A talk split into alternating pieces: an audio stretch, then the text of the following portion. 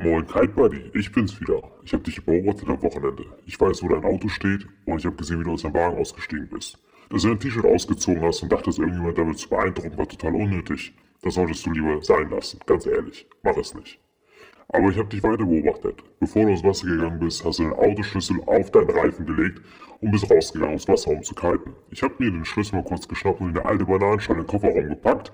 Das ist auch der Grund, warum das jetzt so am Muffen ist. Wenn du es nochmal machst, packe ich die alte Eier in den Kofferraum mach das mal erstmal jetzt weg und dann können wir uns mal darüber unterhalten, dass du uns erklärst, wie man seine Autoschlüssel am Kitespot sicher aufbewahrt. Und was ist eigentlich das Problem an dem Ganzen? Das Problem ist eigentlich, dass wir eine Sportart haben, die wir draußen betreiben. Und draußen haben wir nun mal keinen Spind und auch keine Rezeption, wo wir unseren Schlüssel abgeben können. Es sei denn, ihr habt irgendwie eure Freundin mit am Start, aber die ist ja auch umgeben von ziemlich vielen Surfer-Dudes und könnte gegebenenfalls, wenn ihr wiederkommt, schon wieder verschwunden sein und ja, vielleicht nicht so schnell wiederkommen.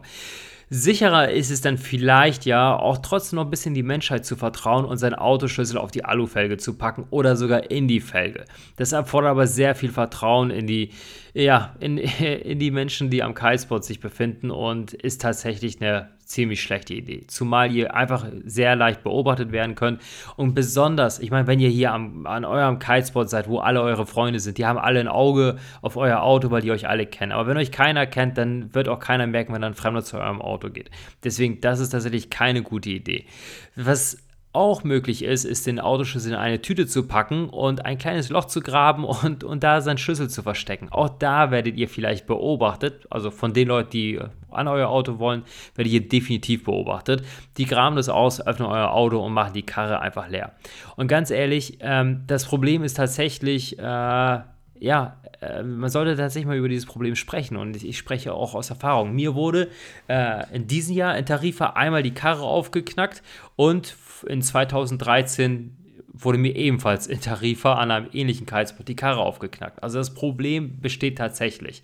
Im Ausland wahrscheinlich noch mehr als irgendwie hier bei uns in Deutschland an einem kleinen Kitespot.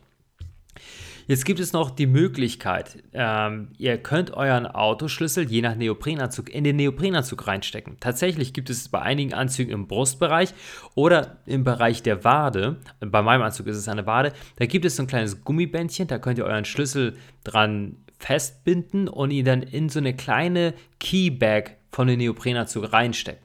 Es mag ganz nett sein, führt aber dazu, wenn ihr solche Auti autistischen Züge wie ich habt, dass ihr dann beim Fahren immer wieder an den Schlüssel greift und euch sicher sein, ja, weil ihr euch einfach sicher sein wollt, ob der Schlüssel noch da ist. Total bescheuert.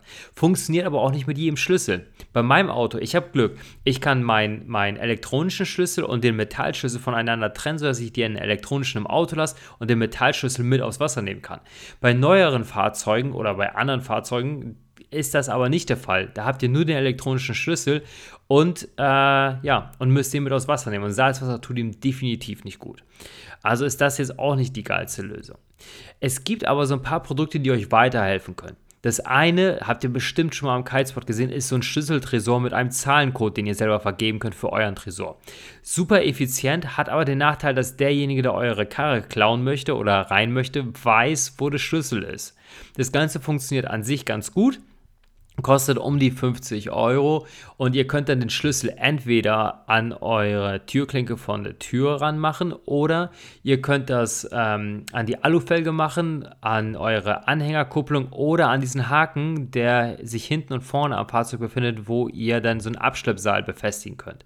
Ich habe damit ziemlich gute Erfahrungen gemacht und das Coole war, ich kenne auch von ein paar Freunden den Zahlen, äh, das Zahlenschloss und so ist es, dass wir ja vielleicht nur ein, äh, ein Tresor brauchen, wo wir einen Schlüssel reinpacken, aber alle anderen Schlüssel liegen von unseren Freunden in dem Fahrzeug drin, so kann jeder daran und wir müssen uns in unserer Clique nur einen so einen Tresor für 50 Euro kaufen. Funktioniert aber ja natürlich nicht mit jedem und man ist natürlich auch ein bisschen abhängig. Es ist tatsächlich, und das finde ich richtig klasse, vor, ja, vor wenigen Monaten der Key Fender auf den Markt gekommen. Und zwar ist das eine kleine rote äh, Boje, kann man dazu sagen. Es sieht aus wie so eine Rettungsboje von Baywatch, womit die Dudes ins Wasser rennen, um die Menschen zu retten und womit sie rausgeschwommen kommen. Die äh, ist durch die rote Farbe auch in ja, dreckigem Wasser sehr leicht zu erkennen, schwimmt oben und ist komplett wasserdicht. Das Coole an dieser Boje ist, sie ist deutlich günstiger und kostet nur 30 Euro und auf der Oberseite befindet sich eine durchsichtige äh, Gummioberfläche, worüber ihr euren elektronischen Schlüssel äh, bedienen könnt. Also ihr könnt euer Auto öffnen und schließen, ohne den Schlüssel aus diesem äh, wasserdichten Behälter rausnehmen zu müssen. Das finde ich tatsächlich eine sehr coole Lösung, bringt aber auch wieder mit sich, dass ihr den Schlüssel mit aus Wasser nimmt und dann kommen bei mir wieder diese autistischen Züge, wo ich dann immer wieder mir entweder an meine Bizeps fasse, wo ich den Schlüssel mit einem, mit einem Band, mit so einem Gummiband am Arm befestigen kann. Oder ich greife immer wieder an die Brust, um zu gucken, ob diese Boje immer noch bei mir an meinem Halsband dran ist. Diese zwei Möglichkeiten gibt es tatsächlich, um euren Schlüssel sicher aufzubewahren. Es gibt dann noch so ein paar andere Twitter-Lösungen und das jetzt werden wir noch günstiger. Also wir waren gerade eben bei 50 und 30 Euro. Jetzt sind wir in einem Pfennigbereich. Ihr könnt natürlich auch euren elektronischen Schlüssel in einen Zipbeutel tun den einwickeln, mit einem Gummiband dicht machen und ihn euch in den Neoprenanzug im Brustbereich reinstecken. Ich kenne einige, die machen das und die schwören da total drauf und freuen sich auch, dass es so eine günstige Lösung ist. Definitiv ist es auch eine Lösung.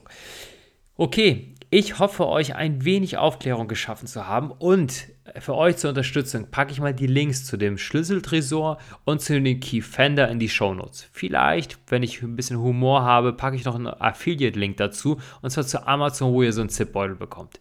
Ich freue mich auf die nächste Folge mit euch und verabschiede mich jetzt. Macht's gut. Ciao.